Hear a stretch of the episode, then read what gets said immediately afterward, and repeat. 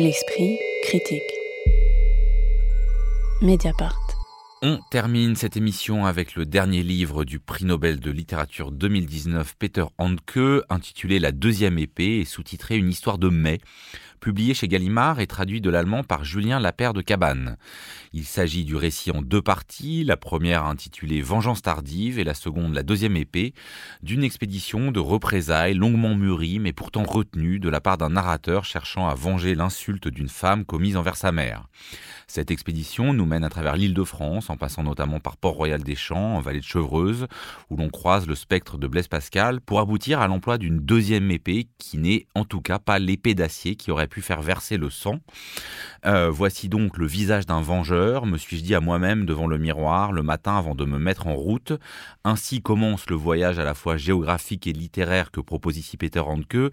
Est-ce qu'il vous a emmené avec lui, Lise Wajman alors, il faut peut-être euh, commencer par rappeler donc, que c'est le premier livre euh, de Hanke euh, qui est paru donc, en 2020, premier livre après qu'il a eu le prix Nobel, prix Nobel qu'il a reçu en 2019 et qui s'était assorti de controverses sur lesquelles je vais revenir dans un instant, mais c'est un livre qui a été écrit avant qu'il ne reçoive le prix Nobel. À cet égard, le sous-titre est important, une histoire de mai, c'est-à-dire euh, donc en fait euh, écrit avant que euh, Hanke ne redevienne cette figure publique et controversée.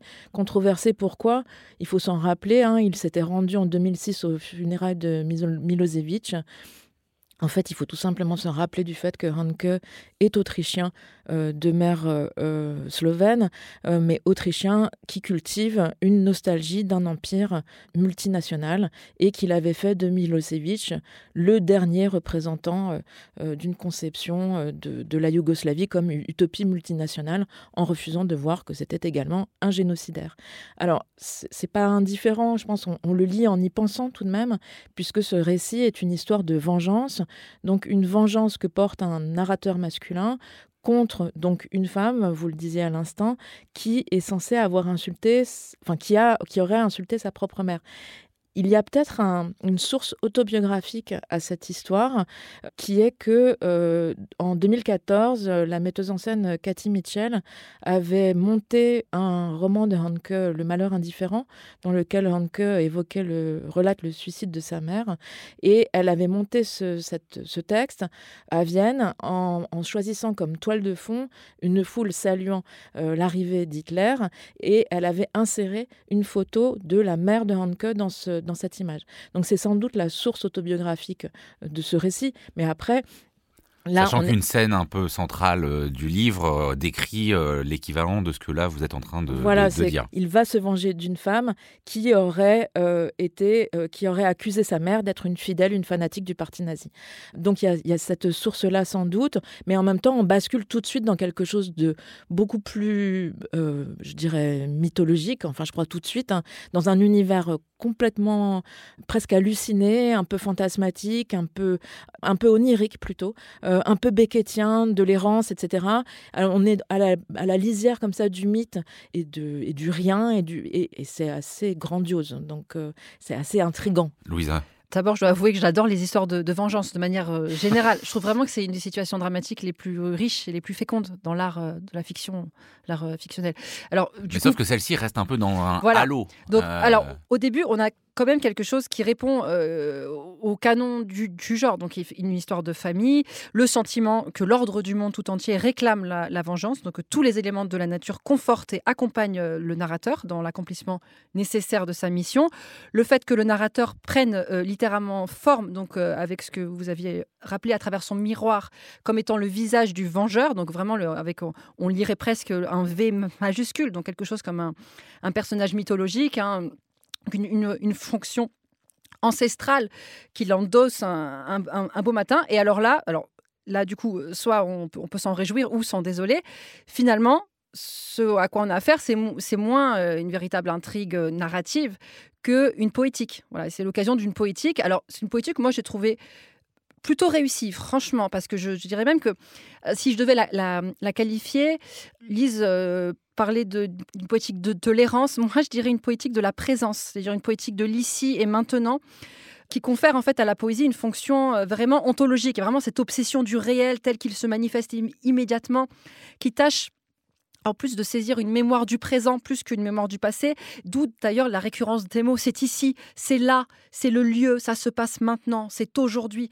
Et, voilà, et je trouve que finalement, c'est assez pertinent d'avoir adossé cette poétique euh, à, cette histoire de, vengeance, puisque précisément, la, vengeance, quand on décide de, l'accomplir, c'est vraiment un grand moment de présence à soi. C'est un moment où on va renouer avec euh, des pulsions euh, vitales. Il y, a, ce truc un peu, ça, ça va se jouer ici et maintenant. Donc l'honneur d'un être va se jouer maintenant. Et du coup, à partir du moment où on se dit ça, bah, effectivement, tout reprend euh, forme et, une densité qui euh, est propice à des épanchements euh, poétiques. Pierre Benetti, sur ce sentiment, je pense qu'on a un peu tous eu d'avoir à la fois une écriture très tenue, mais une narration, une histoire assez ténue avant qu'on entende un extrait euh, du, livre lu par Lise Wajman, qu'est-ce que vous, euh, comment vous êtes entré euh, dans ce voyage à la fois onirique et très ancré néanmoins dans certains paysages? Pour moi, c'est un texte magistral, enfin qui, nous fait renouer avec le monde, qui nous dit sans cesse, et d'ailleurs je le cite, et regarde, regarde encore, et entend,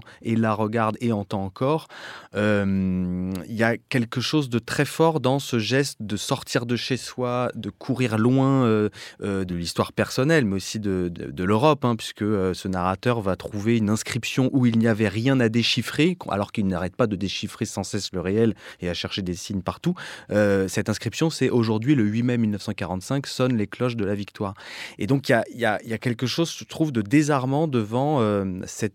C'est pas une fuite, c'est une c'est vrai que c'est une sorte d'errance, de, voyage intérieur, et en même temps où l'intériorité rencontre systématiquement les éléments euh, euh, du réel extérieur, euh, avec une puissance visionnaire du moindre bout de choses. par exemple, le bruit, décrire le bruit du conteneur à poubelle, je, n'ai jamais lu un paragraphe d'une puissance comme ça, ou décrire des types qui zonent devant une gare, avec qui il va boire au goulot une bouteille de vin, enfin ce narrateur je ne sais pas comment vous dire, mais j'étais euh, simplement pris par euh, l'épaisseur, la sensibilité et le mystère qui nous sauvent de la platitude du réel et du monde de la technique dans lequel on est tous pris.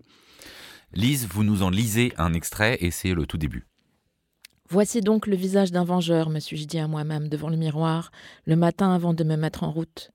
La phrase m'échappa sans bruit, et cependant je l'articulais, remuais, la prononçant en silence, très distinctement les lèvres, comme pour la lire sur mon reflet et la prendre par cœur une fois pour toutes. Pareil monologue, pour moi habituel, et pas seulement depuis ces dernières années, me parut à ce moment-là quelque chose d'unique, et au-delà de ma personne, d'inouï.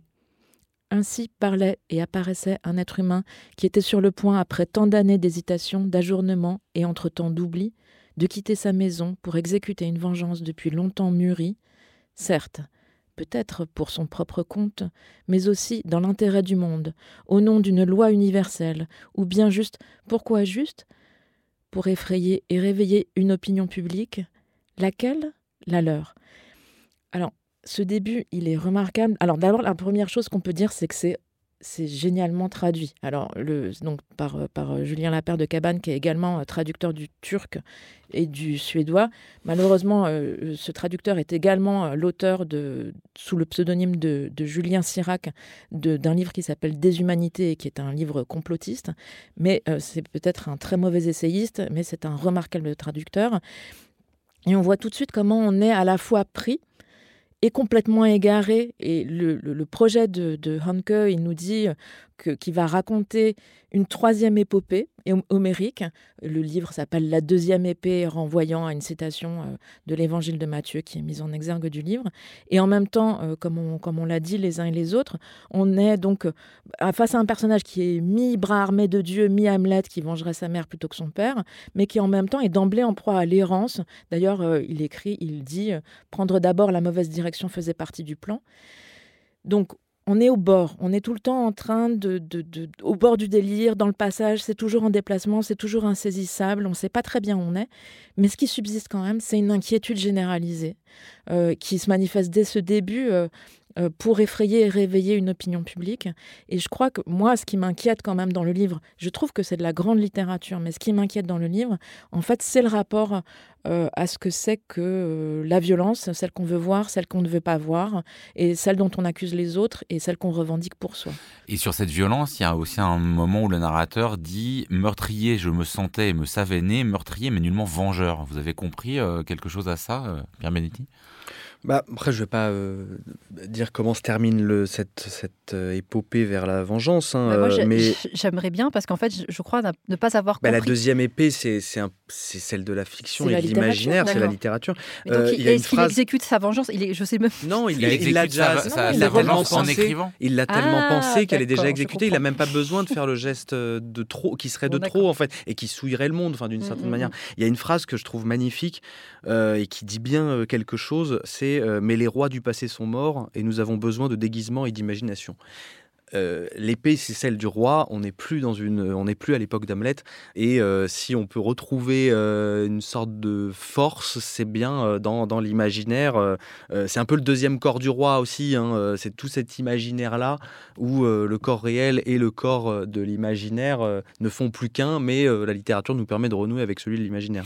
Il y a un autre mot euh, dont euh, le narrateur dit un moment qu'il est important pour lui, c'est alors pas exactement l'imagination, mais un autre qui est traduit de l'allemand, der Schein, L'illusion, l'illusion. À la fois dans son ambiguïté euh, positive et négative, mais en insistant sur le côté positif qu'il aurait du sens de lumière, d'éclat, de scintillement, de halo, de gloire. Euh, Est-ce que là on comprend quelque chose du projet de, de Henke Oui, pour oui, vous, tout Lisa à fait. Il, il- il écrit L'illusion est matière des matières, matière originelle. Donc il oppose au fond ce programme de l'illusion, de l'écriture de l'illusion, à un programme qui serait un programme de littérature de la révélation type euh, euh, paranoïaque. hein. Je, je le cite encore. Le je vois quelque chose que tu ne vois pas, ce n'est pas mon truc. Donc mon truc, s'il existe, c'est percevoir ce qui se grave dans mon imagination. Donc il revendique le fait de ne pas vouloir voir ce qu'il ne veut pas voir. Et dans mon imagination, je le cite toujours, il n'existe plus sur Terre de justice sans violence.